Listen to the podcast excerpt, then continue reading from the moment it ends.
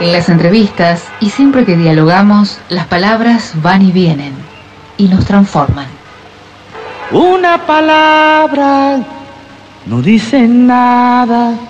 Bien, y después de este merecidísimo homenaje a Oscar Pascuare, seguimos adelante con el programa tal como lo, lo, teníamos proyectado y tenemos en línea al secretario general de la EFIP, Sebastián Más, que también, y por eso lo estamos llamando en el día de hoy, es precandidato a intendente municipal por Unión por la Patria.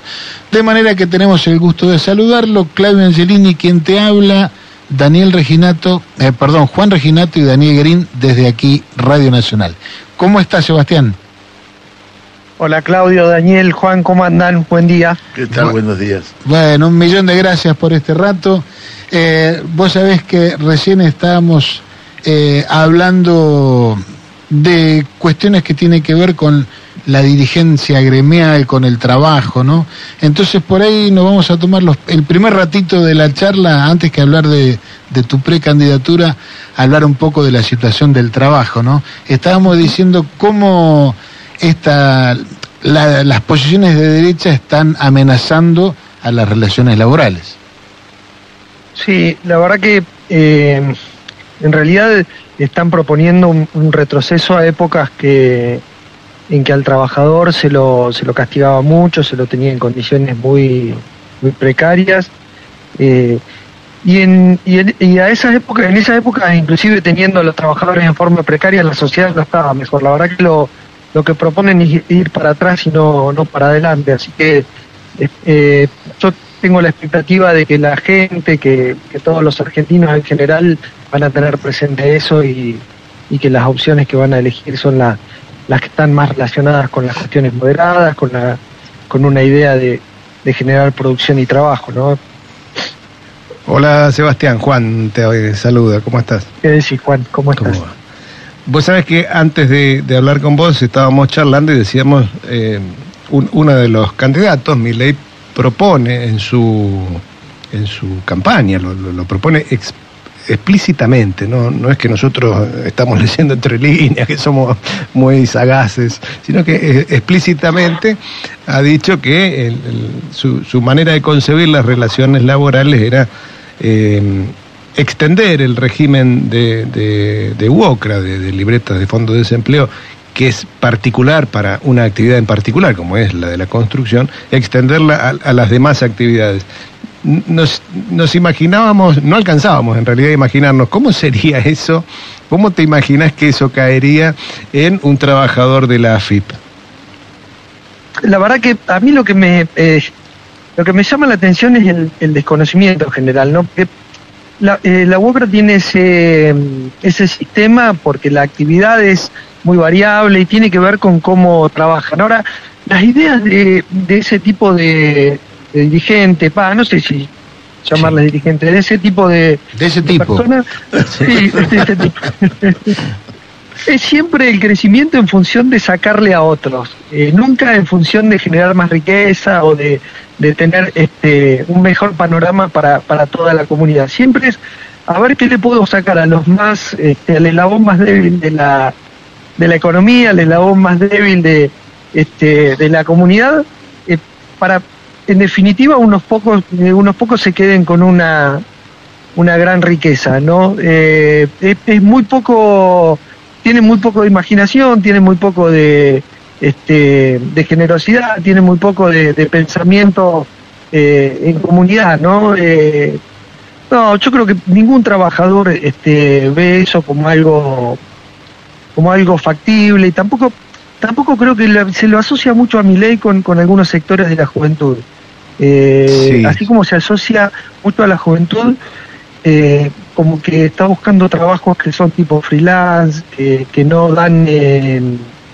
que no dan estabilidad, que no que no generan condiciones para para, para estar tranquilos y poder este, armar su familia y, y tener este un ascenso dentro de la de la comunidad en base a su trabajo. Yo no creo que la juventud esté buscando eso. Yo creo que lo de mi ley es un fenómeno que capta un, un segmento de, de, jóvenes que está muy decepcionado por la falta de respuesta de, del sistema democrático, del sistema político este, en las últimas décadas en muchos aspectos, pero que de ninguna manera son la mayoría de los jóvenes que prefieren tener un trabajo, que prefieren este, pensar en que van a poder acceder alguna vez a tener su vivienda, que van a poder este, asegurarse el día de mañana este, tener una familia y poder eh, mantenerla en forma tranquila y, en base a su esfuerzo, ¿no? Claro. Yo creo que interpretan un momento y sacan una ventaja de ese momento, pero no, no creo que sean opciones que, en el largo plazo este, van a, vayan a ser tomadas en serio eh, por, por la mayoría de la población y mucho menos por, por los jóvenes. Sí, sin duda que está bien que hay, hay motivos para estar desconformes, hay motivos para eh, querer algunos, algún tipo de cambio, pero eso jamás puede implicar volver 100 años para atrás, eso no hay ninguna duda. Por supuesto. Eh, Sebastián, ahora trayéndote a, tu rol eh, de política partidaria, de precandidato a intendente, y viene bien eh, haber tocado este tema, ¿cómo, ¿cómo te parece que desde un municipio este, se puede operar a favor de entre otras cosas, el mantenimiento de las relaciones laborales y demás cuestiones que hacen a la felicidad del trabajador, ¿no? Bueno, nosotros particularmente en Bahía Blanca tenemos una, una gran oportunidad para, para generar eso, no solo para Bahía Blanca, sino también para la región, el, crecimiento, este, producto de, digamos, de las características particulares y de la ubicación geopolítica de, de Bahía Blanca, hoy le da la posibilidad de, pensar en un desarrollo diferente. ¿no? Ya hemos tenido en otras oportunidades en Bahía este, eh, grandes crecimientos que no necesariamente repercutieron en una mejora de toda la comunidad. Me parece que hoy hay cierta madurez en, gran parte de la dirigencia como para aprovechar ese momento si, si somos generosos, inteligentes y somos firmes en, en cómo negociamos eh, todo, con, con, digamos, con todos los actores de la economía que van a participar de ese crecimiento. Creo que desde el municipio tiene que haber un, rol activo en la articulación con los distintos niveles de la educación. Creo que tiene que haber además un, un relevamiento de, hacia dónde va a ir ese crecimiento eh, y cómo podemos convertirlo en desarrollo, cómo podemos, eh, a partir de, de saber hacia dónde vamos, eh, ir generando la, la, mano de obra calificada que va a necesitar una, una industria que debemos eh, desarrollar, que debemos incentivar para que se desarrolle. Eh, me parece que hay muchas cosas que se pueden hacer desde el municipio, muchas cosas, de la articulación con los centros de formación profesional, que es algo que, que, nos puede dar este, salida de laborales rápidas para mucha gente este, y salidas laborales que además eh, pueden ser de, calidad, que, pueden darle la posibilidad de, crecer a esos trabajadores. Eh, hay, muchas cosas para, hacer también en la en, digamos en, el trabajo para generar incentivos eh, para que la cadena productiva se integre en forma vertical y, que muchos de los de las cosas que se generan a partir del polo petroquímico puedan este, derivar en producciones locales, ¿no? Que no salga el plástico solamente de acá o los, distintos producciones así en crudo de acá y, que se empiece a elaborar distintos productos eh, relacionados con, el polo acá en Bahía Blanca, ¿no? También sentándose a, negociar este, eh, de igual a igual con esas empresas y tratando de, generar eh, un sistema de asignación de costos ambientales que nos permita eh, de alguna forma hacerles devolver parte de, los costos que generan en beneficio para la comunidad, en generación de riqueza y generación de trabajo. Eh, inclusive en, cuanto a lo que tiene que ver con la, industria o la, economía circular también se puede generar mucho en relación a los puestos de trabajo que pueden derivar a partir de eso. Creo que tenemos una, una gran oportunidad en Bahía Blanca y, y es muy importante que, todos los dirigentes estemos alineados en, buscar que esa oportunidad se convierta en desarrollo para toda la comunidad y no para unos pocos.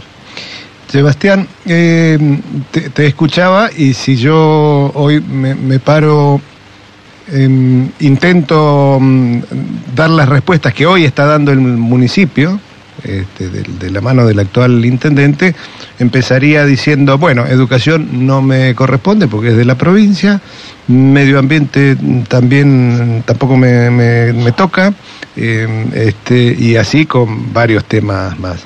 Eh, vos estás describiendo un rol distinto para, para un intendente municipal. Eh, estás Sí, por describiendo... supuesto.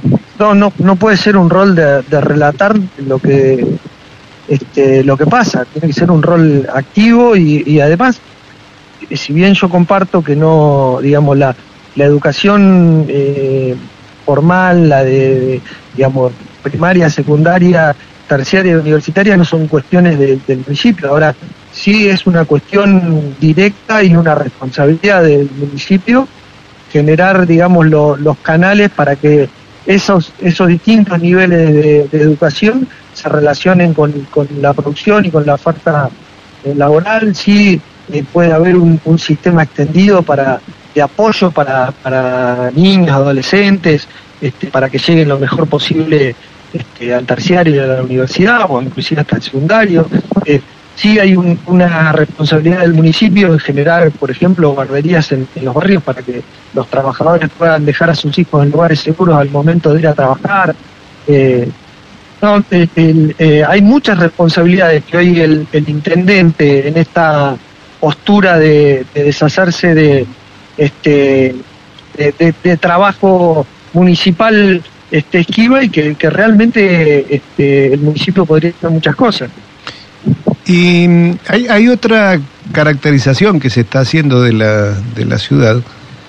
Como esa caracterización dice, tenemos dos ciudades. Un- una, una ciudad que, que mm, tiene eh, su, su- su- sus calles, sus plazas, sus parques, y otra ciudad que está escondida y que, y que mm, el municipio parece no, no acordarse. ¿Vos ves la ciudad de la misma manera? Sí, yo creo que en realidad hay una, una situación de abandono en, toda la ciudad. No es que este, el, municipio ha abandonado los barrios y el centro lo ha cuidado, no. Sí creo que eh, hay sectores del micro y macrocentro que venían con una infraestructura que quizás este, el mínimo mantenimiento que han hecho se ha volcado a, a esa infraestructura de los sectores del micro y macrocentro y que después la ciudad ha crecido mucho eh, y se ha expandido mucho y ahí este, no solo hay falta de mantenimiento, sino que eh, al no haber crecido en infraestructura durante estos últimos ocho años, se nota muchísimo más este, el, el- el abandono, ¿no es cierto? Claro. Eh, pero la verdad es que ha sido parejo el, el municipio en Sí. eso de, de tener este, poca, poca presencia, eh, poca actividad y, y, este, y, y de dejar estar cada una de las cosas de la ciudad, ¿no?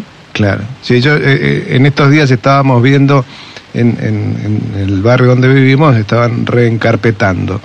Eh, eh, nos vamos a quedar de punta ah, con el auto adentro de alguno de los badenes, como sigan reencarpetando así. Digo, un vecino, un vecino en la sociedad de fomento me, una vez me dijo, este, en, en cualquier momento en algunas calles del centro del cuarto piso van a sacar la mano por la ventana y van a tocar el asfalto.